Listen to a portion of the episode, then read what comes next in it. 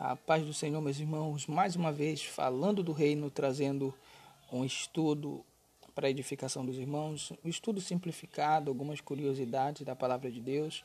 Pedimos que todos nos sigam, que diariamente estaremos trazendo aí algo referente à palavra de Deus, curiosidades, alguns problemas da igreja atual e algumas soluções para esses problemas mediante a palavra de Deus. Hoje nós vamos falar a respeito de cura, vamos falar a respeito de fé, de certeza, de convicção, por meio de duas curas que foram realizadas por Jesus. A primeira, ela se encontra em Marcos, capítulo 10, verso 46. E a segunda, ela está localizada em Marcos, capítulo 5, versículo 21 em diante. São duas curas que Jesus realizou e às vezes nós não entendemos o porquê que essas curas aconteceram. Nós vamos começar falando a respeito do cego de Jericó. A Bíblia vai dizer que Jesus, passando por Jericó no caminho, havia ali um cego mendigando e que ouvindo que era Jesus que passava, e, é, e o verso 47 vai dizer que era Jesus de Nazaré, começou a clamar e a dizer: Jesus, filho de Davi, tem misericórdia de mim. Nós muito ouvimos, irmãos, pregações que dizem que o milagre aconteceu na vida desse cego pelo fato dele ter clamado né, e não ter desistido de clamar mas eu quero mostrar para você que existe algo muito mais profundo relacionado ao milagre da vida deste homem, a esse milagre que aconteceu, e é o mesmo sentido do milagre também da mulher da hemorragia, do fluxo de sangue. Então esse cego estava ali mendigando no caminho quando Jesus de Nazaré passou. Assim ele, assim ele ouviu que era Jesus de Nazaré. Mas já é importante a gente notar o que ele vai clamar. Ele vai dizer: Jesus, filho de Davi. O povo não sabia que Jesus tinha nascido na cidade de Davi, mas todos pensavam que ele tinha nascido em Nazaré. Então, o clamor desse cego, ele já nos revela coisas grandes relacionadas à palavra. Então vai dizer que Jesus foi se afastando cada vez mais e aquele homem, ele cada vez mais ele clamava: Jesus, filho de Davi, tem misericórdia de mim. Até então que Jesus parou e mandou com que buscasse o homem que gritava. E quando esse homem chegou até Jesus, o que que Jesus disse para ele? Ele disse: "O que queres que eu te faça?" Aí eu pergunto para você: porventura Jesus não sabia que aquele homem cego queria voltar a enxergar? É claro que Jesus sabia. Mas quando Jesus pergunta o que queres que eu te faça, ele estava querendo que aquele homem confirmasse com a sua boca, né? confirmasse o que ele sabia. Então o cego vai dizer: Mestre, que eu tenha vista. Aí a pergunta é: o porquê que aconteceu esse milagre na vida desse homem? Foi simplesmente porque ele clamou? Não. Mas ele estava ali apontando para uma profecia que se encontra no Salmo 146, o verso 8, que vai dizer assim: O Senhor dará vista aos cegos, o Senhor levanta os abatidos, o Senhor ama os justos.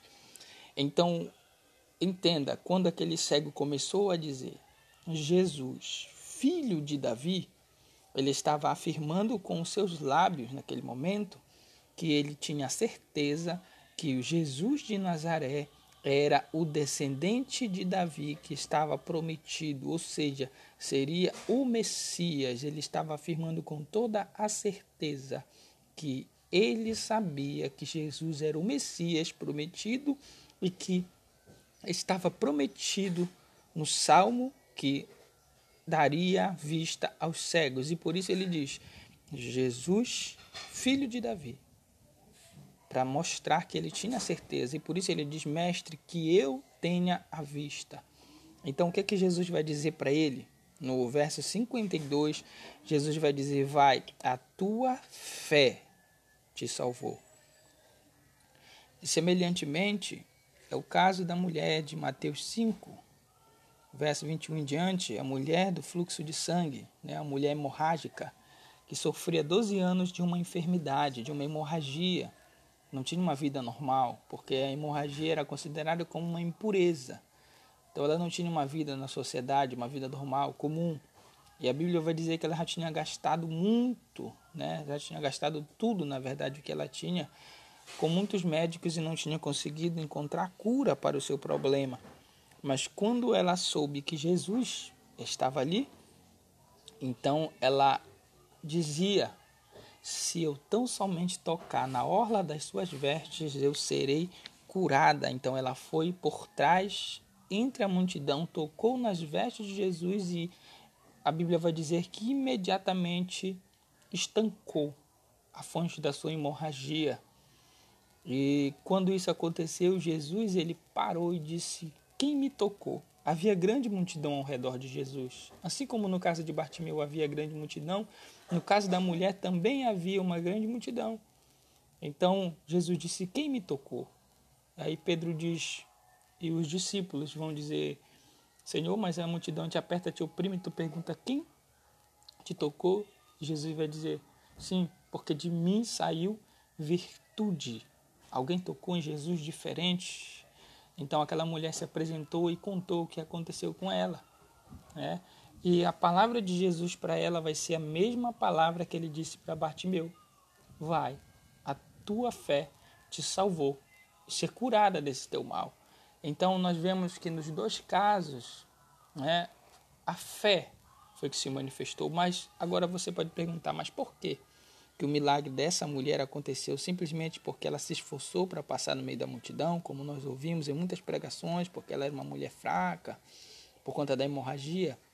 Não somente isso, mas porque assim como Bartimeu lembrou dos salmos, assim também essa mulher, ela lembrou da profecia que havia em Malaquias, capítulo 4, verso 2, que dizia assim: Mas para vós que temeis o nome, o meu nome nascerá o sol da justiça de salvação trará debaixo das suas asas.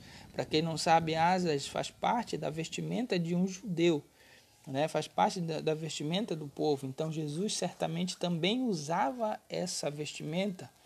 Então, por isso, aquela mulher se determinou a tocar nas suas vestes e ser curada, porque ela lembrou do, do que dizia Malaquias, da profecia de Malaquias, ele traria cura debaixo das suas asas. Então aquela mulher foi até Jesus com a certeza que ele era o Messias. Diferente de toda a multidão que estava ali, muitos curiosos, pessoas é, achando que ele poderia fazer um milagre, mas sem o conhecer. Então, o sentido, irmãos, desse, desse ensinamento para nós, dessa curiosidade para nós, é que para nós alcançarmos a virtude de Deus, né, para nós alcançarmos qualquer outra coisa, nós temos que primeiramente ter a convicção. Como você sabe, a fé significa fidelidade e a fidelidade está ligada à certeza, à convicção. Então, para a gente chegar até a virtude, até o poder, nós temos primeiro que conhecer ao Senhor. Nós temos que primeiro ter um entendimento de quem Ele é verdadeiramente e como é que isso acontece como aconteceu com Bartimeu e com aquela mulher. É por meio da palavra de Deus que nós conseguimos entender quem o nosso Senhor Jesus Cristo é. E é por esse motivo, irmãos, que hoje existe muitas pessoas passando por situações difíceis e perdendo a fé. Existem muitas pessoas hoje que não conseguem vencer as batalhas, que não conseguem vencer as tristezas, é porque não conhecem ao Senhor quem Ele é, é porque não procuram conhecê-lo por meio da palavra de Deus. São pessoas que andam frustradas, entristecidas, porque não conseguem ver que o Deus Todo-Poderoso é o nosso Senhor.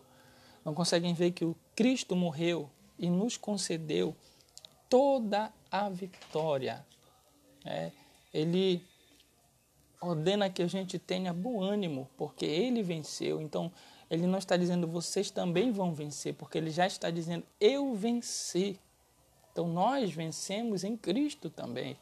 Então, é, é, essa mulher, ela conseguiu o milagre, assim como Bartimeu, pela certeza, né? por eles saberem a quem eles estavam recorrendo naquele momento. Então, que a gente vem a ter esse aprendizado, né?